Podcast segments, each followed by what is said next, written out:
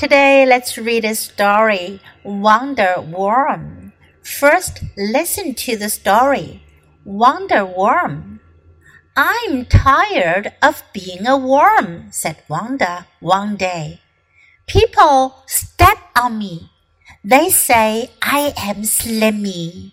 They say I am gross. She sat in the mud and cried. She thought about what life would be like if she were pretty like a swan or strong like a horse. Worms are important too, said Wanda's friend William. He led her out to a trash pile in the backyard.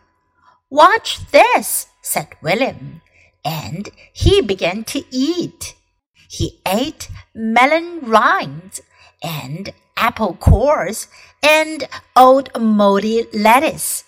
His body turned the trash into rich black dirt. People can use this dirt for planting, William said. They can plant melons and apple trees and lettuce. Thanks to us. Wanda smiled and began to eat an old carrot. You're right. Worms are wonderful, she cried. 这篇小故事讲的是 Wanda worm。worm 是蠕虫的意思，这只蠕虫它叫做旺达 Wanda。I'm tired of being a worm," said Wanda one day. 有一天，旺达说了，"I'm tired of." being." Tired of，厌倦了，疲倦了，我不想再做了。I'm tired of being a worm，我不想再做一条虫子啦。People step on me.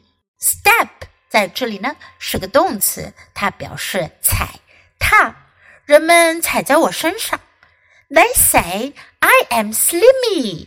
他们还说我黏糊糊的。Slimy 这是一个形容词，它的意思呢是像泥浆一样的，好像有粘液的，黏糊糊的。They say I am gross。Gross 也有很多不同的意思，在这里呢，它指的是令人不快的、令人恶心的、使人厌恶的。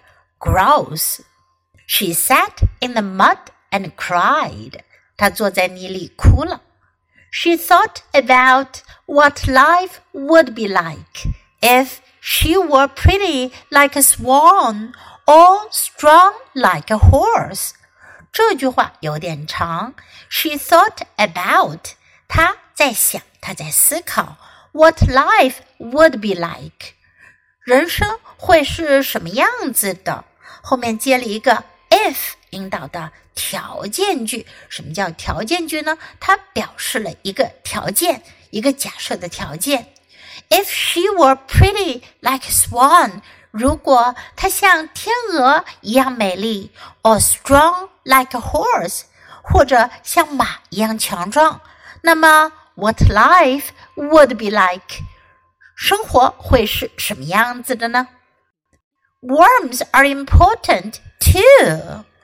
蠕虫也很重要的。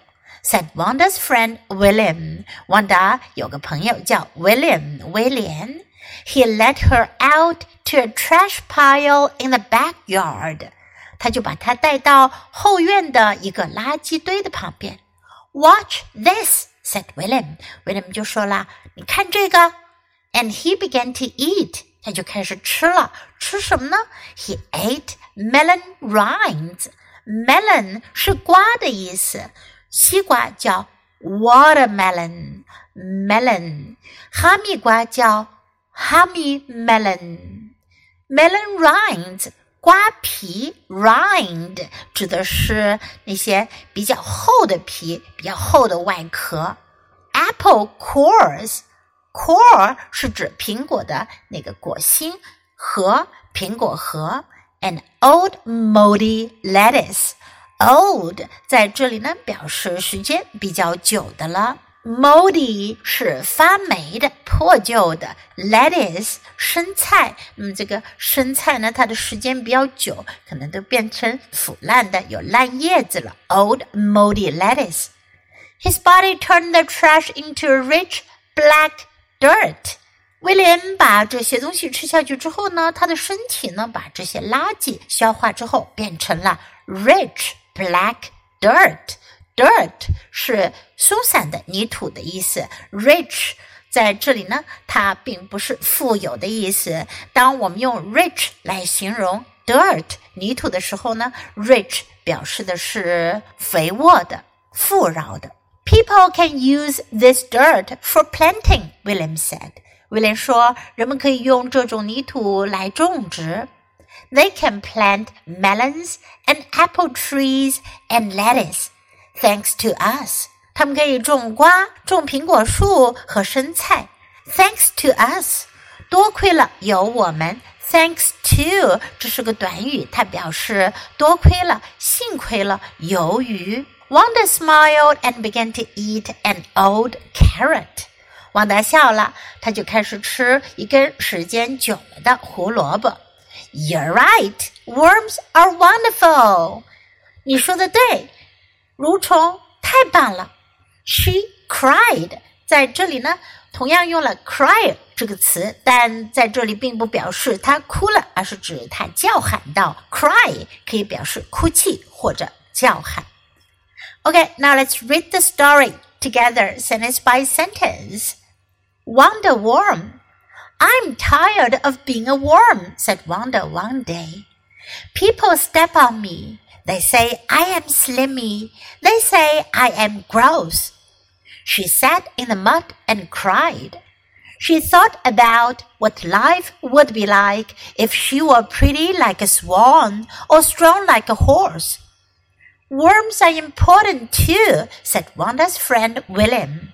He led her out to a trash pile in the backyard. Watch this, said William, and he began to eat. He ate melon rinds and apple cores and old moldy lettuce. His body turned the trash into rich black dirt. People can use this dirt for planting, William said. They can plant melons and apple trees and lettuce, thanks to us. Wanda smiled and began to eat an old carrot. You're right. Worms are wonderful, she cried. Do you like today's story? 你们喜欢今天的故事吗？如果喜欢的话，别忘了给 Jess 老师点赞哟。你可以在 U 英语公众号找到今天的故事的英文和 中文译文。Thanks for listening. Until next time. Goodbye.